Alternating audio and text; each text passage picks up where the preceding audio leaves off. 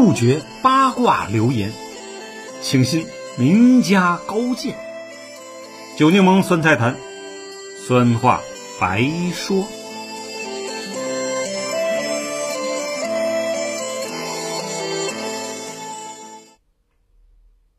朋友们，大家好，我是酒柠檬。今天我们接着讲抗战回顾期，国民党的劫收之乱下对民营资本的掠夺。二战结束啊，关于各个战胜国对被占领区的接收，都出现了一大堆的问题。美国、英国呢，因为没有敌人入侵，这个问题不存在；苏联是饱受德意志第三帝国掠夺破坏的重灾区。斯大林的脾气。是以牙还牙。但凡在卫国战争中投靠希特勒的沦陷地区，比如高加索、乌克兰、白俄罗斯以及日军占领的中国东北，一个字儿抢。他的理由很充分呢，这些地方都资敌，抢回去的工业设备、黄金、珠宝、矿产什么的，全当是战争赔款的一部分。当德国被划分为东西两部分后，那里的大型企业、兵工厂等。全部拆解运回苏联。著名的蔡司光学仪器公司的一万多件器材里的九千多件被运走了。接下来就是继美国之后的高端科技人才的争夺。关于这段内容太多了，以后啊有时间再说。法国的情况与中国有一些类似。一九四零年，号称欧陆最强的法国陆军四十天内投降了。贝当元帅与一帮政客组成了听命于希特勒的维希傀儡政府，这就是法国版的汪伪政权。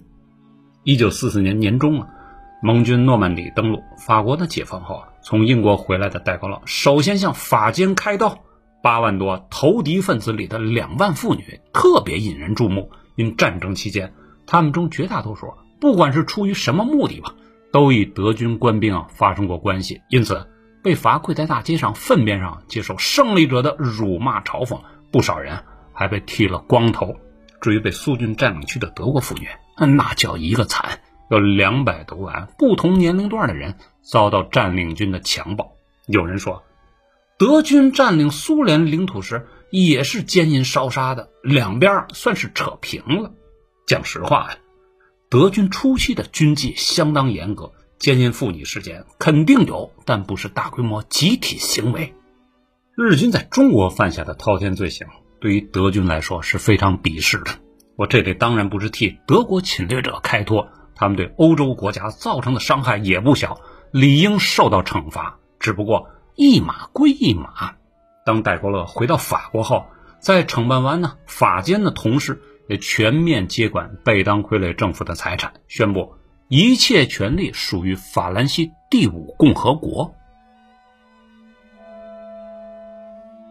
中国在抗战前呢，国有资产比重非常小，大约占总数的百分之五点八。据一九三六年的数据统计，当时全国工业资本中，外资及买办的资本占了最大头，有百分之六十一点四之多，而地方民间私人资本也有三分之一左右。难怪国民政府。只能靠海关关税、盐税、统税以及呢银行拆借勉强维持。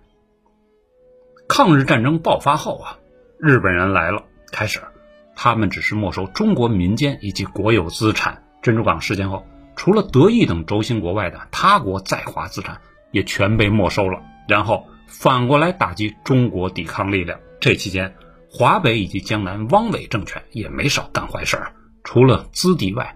还将大批物资运到日本本土，因此，这位老蒋在抗战胜利后，把沦陷区的各类资产收归国有，提供了充足理由。我们看电视剧《潜伏》里，军统天津站站长每天就是想着如何从投靠日本的民间资产里捞油水。这些民间资产绝大部分呢都是被迫的，可家大业大，跑又跑不了。只能今天送金条，明天送房子，送股份，提心吊胆度日。真心当汉奸的毕竟是少数。但上篇我们讲了，抗战胜利，国民党疯狂接收的十个月里，只要拿着委任状或带枪的部门，就来生抢豪夺，不给就抓起来判你个汉奸罪、通敌罪，由此弄得人心惶惶，民怨沸腾。在各路王八掠夺完第一波次后啊，重庆政府的官员飞来了，他们以胜利者的姿态居高临下，用红头文件直接将大批民间资本收归国有。至于与日本人又合作的外资企业，对不起了，你们帮过日本人，财产啊也得没收充公。经过这般操作，到一九四零年接收完毕时，中国工业资本中的国有成分从战前的只有区区不足的百分之五点八，猛升到了百分之四十五以上，而外资比例下降了一半，而且呢都是英美苏法这些战后盟友的。鉴于当时的政治气候啊。一部分民间爱国资本虽然逃过一劫，但是仍然被孔宋两大家族盯上了。过去一段时间，我们总说蒋宋孔陈四大家族控制了中国的全部资本，它是有失偏颇的啊。CC 系里的二陈，政治上虽然反动，但他们在经济上、道德操守上比较干净，基本找不出作奸犯科、贪污腐化的事儿。陈果夫呢，甚至晚年连看病的钱都没有。蒋氏一脉也谈不上贪污。日军查获的蒋氏夫妇上海存款，不排除是特别经费支出，因为在其眼里啊，国家都是他的，犯不着去贪嘛。所以捞钱最狠、最多的只有孔宋两家以及老蒋手下的一批高官。自一九二四年起，孔宋两家呢。就是国民党蒋介石军事武装的钱袋子。那时候，蒋子文啊是广州政府中央银行行长。一九二六年，孔祥熙是广东省财政厅厅长。一九二八年后，又是南京政府的工商部长、实业部长、国副委员。一九三三年呢，宋子文从行政院副院长、财政部长离任后，孔祥熙全面接手，用玩的风生水起。老孔啊，最漂亮的一手。是继任工商实业部长后啊，制定的一百来种工商法规，以及一九三五年银行系统的币制改革这两项成就啊，为他赢得了足够的政治资本，国家金融趋于稳定，而军费呢一直捉襟见肘的蒋氏集团啊，关键时刻总能收到孔财神送来的救命钱。正是由于听话，老孔悠然掌管着国府财政大权有十一年之久。但是这家伙公司兼顾。二十几岁的儿子孔令侃拿到文凭，刚一回国，既被派到香港中央信托局任职，再加上后来的扬子公司、长江公司、孔令伟的嘉陵公司囤积居奇，倒买倒卖，东窗事发前，他们一家人已经赚到了不菲的财富。相比起会敛财又听话的孔祥熙，哈佛硕士以及哥伦比亚大学博士的宋子文，就是另一番做派了。也许是关系更近啊，才华更出众些吧。反正宋子文有时会以老蒋顶牛，这也是他1933年从行政院副院长、财政部部长高位被替换掉的主因。而且，宋子文的赚钱方法与孔祥熙吃回扣、拿佣金、倒买倒卖的传统方式不同，他是通过公司股份、通过金融手段赚钱，又高级又合法。比如1940年还是中国银行董事会主任的宋子文。受老蒋委托，飞到美国谈五亿美元贷款时，直接在大洋彼岸注册成立了鲜为人知的中国国防供应公司。他通过发行股票，既为蒋介石政府融到了资，又为自己赢得股份，同时呢，也让合作者啊美国人赚到了钱。这笔贷款是此前孔祥熙一直没有搞定的，可谓手段高明，利于均沾呢。这笔极为隐秘的操作，当然不是宋子文唯一的多赢案例。早在1933年5月，宋子文就撺掇老蒋发行中国航空公路奖券。当时，国府实在没钱，又急需购买飞机、修建公路。宋子文以发行奖券的办法，等于政府没掏一分钱就把问题解决了。那时候的老蒋真对他是刮目相看呢。顺便说一句，航空公路奖券的发行。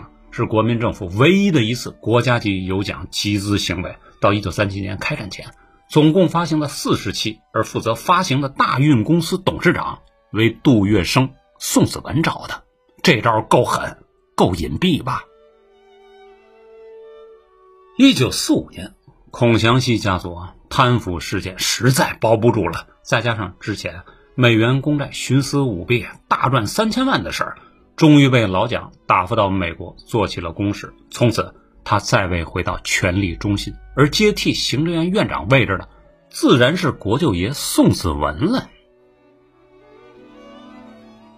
面对翁文浩、何应钦的两套接收敌伪资产方案的失灵啊，宋子文呢新组建的委员会隆重登场。但是我们上一集说了，由于经验不足，国情又复杂，他的一比两百的汇率政策、货币自由兑换政策相继出现问题，而何应钦军政委员会又牢牢地把控着敌伪军产，死活不放手。于是宋子文将目光投向实业这一块，对手弱。油水足，来钱快，且不也军政部门重叠，于是，一场看似好事，实为民营资本灾难的企业改造行动开始了。在这次针对企业的改造之前，中国呀没有几家国字头的企业。之前说了，一九三七年开战前，国资比例仅占百分之五点八，但自从接收了日伪十万亿法币（约合九亿美金）的巨额资产后，国资比例大幅上升到百分之四十五，到一九四八年上半段更是达到了八成左右。于是，一连串以啊中国或中华为名号的国营垄断企业纷纷挂牌出炉，什么中国盐业公司、中国蚕丝公司、中国植物油料公司、中国造纸、中国茶叶、中国石油有限公司、中国渔业、中华水产、中华烟草公司等等啊，全是那时候诞生的这些国企。以政府划拨的方式，无偿得到了数以千计质量最好的资产。据经济部统计啊，到一九四零年六月，已经接收的两千两百四十三个工矿企业中，做划拨处理的有一千零一十七个，而标价拍卖给民营企业的只有一百一十四个，还不到总数的百分之五。不大懂经济的老蒋一看乐了，都是国有垄断的，岂不是好事？再也不用愁啊缺军饷了。于是。鼓励他放手大干。宋子文从不吃回扣，倒是事实。他认为这些手段太低端、太露骨了，容易被人抓到把柄。但别人呢，都在发财，他也不能闲着呀。于是，一家名叫“中国纺织建设公司”的企业挂牌成立了，股东名单里当然有他的影子。这与前面那家中国国防供应公司一样，我要赚。就赚合法的钱。自晚清以来啊，纺织业就是中国最重要的民生产业，而且长期为民营资本所把持着。在这个领域，出现了张謇、荣氏兄弟等众多企业家，他可以说是民营资本集团的最后一块利润高地了。由此，手握大权的宋子文利用接收之机来了一个大抄底。他先是。接收了日资在华的所有纺织工厂，还将上海、天津等地的众多大型华资纺织厂收入囊中，官僚和国营集团分文未出，一举拿下全国总沙锭的百分之三十七点六和全国织布机的百分之六十点一，几乎完全垄断了中国的纺织工业。为此，财政部次长何连曾与宋子文就纺织业的国营化问题展开过激烈的争论。但宋子文的回答是：纺织工业的管理并不十分困难，而且政府急需现金，轻纺工业非常有利可图啊！为什么要让私营企业家获利，而不让政府来做呢？现在的九零后、零零后大概不知道，服装、鞋帽、纺织品在当时有多重要。建国后的五零、六零、七零后都有印象，家里的衣服、鞋帽。都是老大穿完，老二、老三穿。父亲的衣服改一改啊，让孩子穿。就算是啊，给孩子做新衣服，都得左右掂量，而且至少要等上一年。四十年代的宋子文当然知道，纺织品就和现在的房子、车子一样，那是刚需啊，有赚不完的钱。荣老板一家的产业，就是这时候被剥夺了一半还多。面对宋子文的。国资垄断企业发展的势头猛烈，蒋介石也收到了许多投诉，说宋家在这里面掺了不少沙子。许多国企背后都直接间接的有着宋院长的影子，比如大弟弟宋子良、幼弟宋子安等等啊。老蒋呢，开始没在意，一是大笔美元贷款还得仰仗着宋家，二是抓不到贪污受贿的证据，但时间长了，心里也泛起了嘀咕。他知道，早在一九三四年，宋子文就通过二十六人的合股，在上海成立了中国建设银公司，注册资本为一千万。通过对一些铁路、公路的建设啊，还有一些矿产、金矿、煤矿的投资，狠狠赚了一大笔钱。别忘了，一九三三年五月，时任财政部长的宋子文就联合杜月笙发行了中国航空公路建设奖券，筹集的款项一部分就进到了这家公司。蒋介石为了平息舆论，曾问过宋子文：“别人都说呀，要去除豪门资本，你的建设银公司是个典型。此事儿你怎么看？”大领导一般有话都不直说，让对方啊自我琢磨。宋子文多聪明啊，知道肯定有人点炮了。他思量之后，豪气的说：“呀，那就都捐出来吧。”于是，在一九四七年六月。国民党六届四中全会上，蒋介石宣布宋子文捐款两千亿法币，值得表扬。此话一出啊，全国各地的报刊都进行了大篇幅的报道，并且一度盛传宋子文把整个建设银公司都捐了出来。但这仅是一个障眼法。据一九四八年上海出版的《宋豪门资本内幕》一书中说道。宋子文捐出的两千亿对建设银公司丝毫没有影响。两千亿看似很多，但仅相当于抗战前的三百万银元，只占建设银公司总资产的四十分之一。抗战前，宋子文呢还收购了由美国人投资的广东银行，该银行在抗战前经营进出口押汇业务，大赚特赚。到一九四七年时。资产已经达到了惊人的八千万港元，比重庆政府手头现金都多。此外，宋子文呢在新华银行、中国保险公司、上海银行等均有投资，在工业上面投资也很多，但都比较隐蔽和分散。比如，宋氏家族控制了最大的工业企业雍兴公司，有职工一万两千人，旗下拥有皮革制药、彩煤、面粉等十五类工厂，而出资人大多都是国有银行。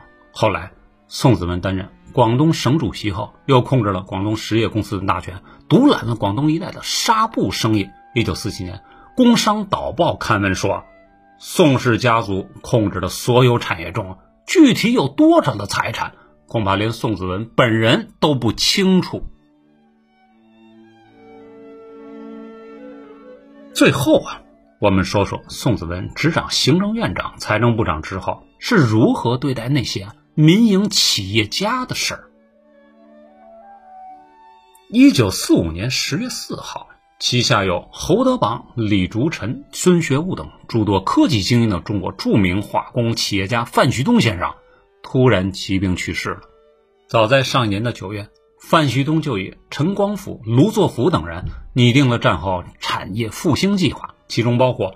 扩充天津的永利碱厂，修复南京的牙厂，完成四川的氨厂和硫酸厂工程，以及呢，在湖南新建炼胶厂、玻璃厂、水泥厂等啊，扩建和新建工厂总数为十个。为此，范旭东特向美国进出口银行申请贷款一千六百万美元。一九四五年初，美方同意了他的贷款申请，不过要求国民政府啊居中担保。可数月下来。范旭东的申请报告杳无音信，后来一打听，竟得到了宋子文从中作梗，他业绩啊要入股。他还突然传来话说啊，如果让宋子文先生出任永利集团的董事长，借款合同可立即由中国银行指令纽约分行签署担保。这等借权力巧取豪夺的事儿，当然引起范旭东老先生极度不满啊。要入股，你得出钱，出个保函，岂能白得股份呢？这件事儿最后黄了，范老先生呢，悲愤至极，一病不起，黯然弃世。远在延安的主席啊，为其题写挽联为：“工业先导，功在中华。”范旭东是不是被宋子文逼死的？后世说法不一。不过，在一九四五年的经济复兴当中啊，民营企业家被彻底边缘化，乃至遭到利润剥夺啊，却是不争的事实。再看啊，卢作孚和荣德生的遭遇吧。曾经帮助过国民政府啊赶运大批机器设备到重庆的爱国商人卢作孚的战后重建计划也很庞大的。卢作孚呢，向加拿大订购了六艘大型客货轮呢和十二艘中小客货轮，并因此啊申请到加拿大三家银行的贷款一千五百万加元。但这一贷款同样需要得到国民政府的担保，因为卢作孚的声望实在太高了。蒋介石呢都在他的申请报告上签字批准，可是行政院和交通部却提出了条件。要求卢作孚民生公司将所有订购的轮船抵押给政府，若到时候不还贷款，就得稀释公司股份。这一手法目前看很合理，但卢作孚知道这是宋子文有意为之，目的是想插手这家中国最大的民营船运公司。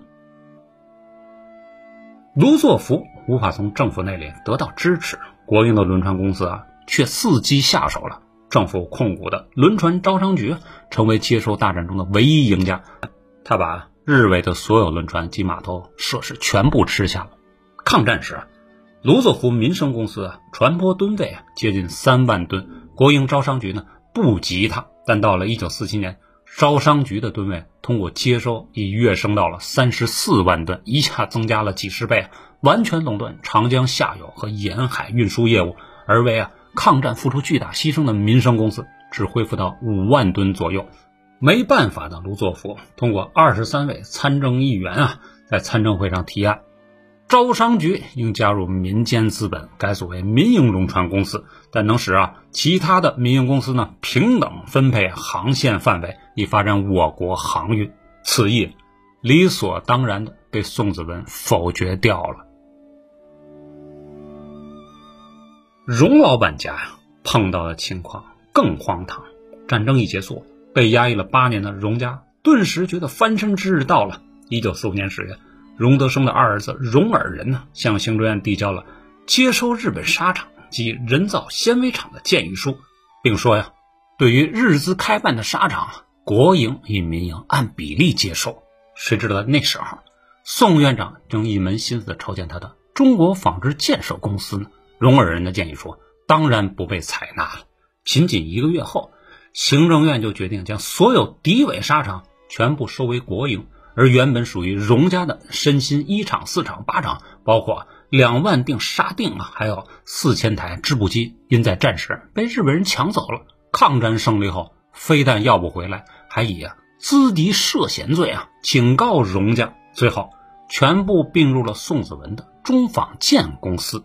这件事还没完。一九四六年四月，荣德生又遭到了绑架，老蒋呢不敢怠慢，指定毛森限期破案。事后啊，荣老板除了花掉五十万美元赎金外，还四处打点帮忙呢。官府人员、军统特务头子毛森得到了金表一只、金笔一对，这些都是抗战后大接收的一段段辛酸史。本系列节目即将告一段落时，我还得回答下网友的提问，那就是孔宋两家到底卷走了多少钱财呢？据坊间传言，宋子文一度大发国难财，资产总额为七千万美元之巨，是民国首富。据一位美国记者透露，宋家在四十年代和五十年代总积蓄已超过三十亿美元。大英百科全书曾称。宋子文为世界首富，可据复旦大学历史系教授吴敬平先生指出，蒋介石的情报机构对官员都有监视的，学界暂未发现有宋子文贪污情报的材料。蒋介石不喜欢宋子文，对宋的指责也只是不听话和妄自尊大，但没贪污这一条。一九七一年，宋子文去世时。美国纽约州政府曾经组织过一个对他的经济状况的调查，调查报告显示，加上房产等变卖，他的总资产是八百万美元，扣除两百多万美元税后啊，宋子文遗留给遗孀张乐怡的财产为五百多万美元。至于孔祥熙的家族财产，有人估算为一两千万美元，最高呢有估算到十亿美金的。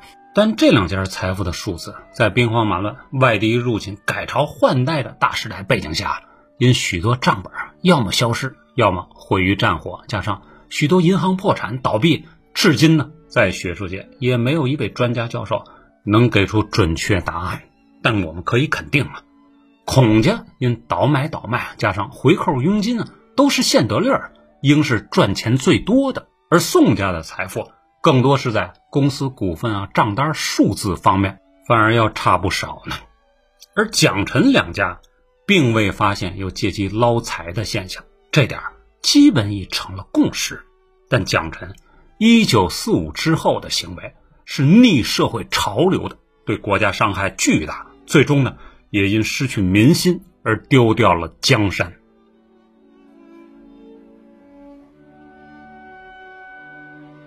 好，关于呢抗战回顾系列啊，咱们暂告一段落，有合适的机会再接着聊。我是九柠檬，再会。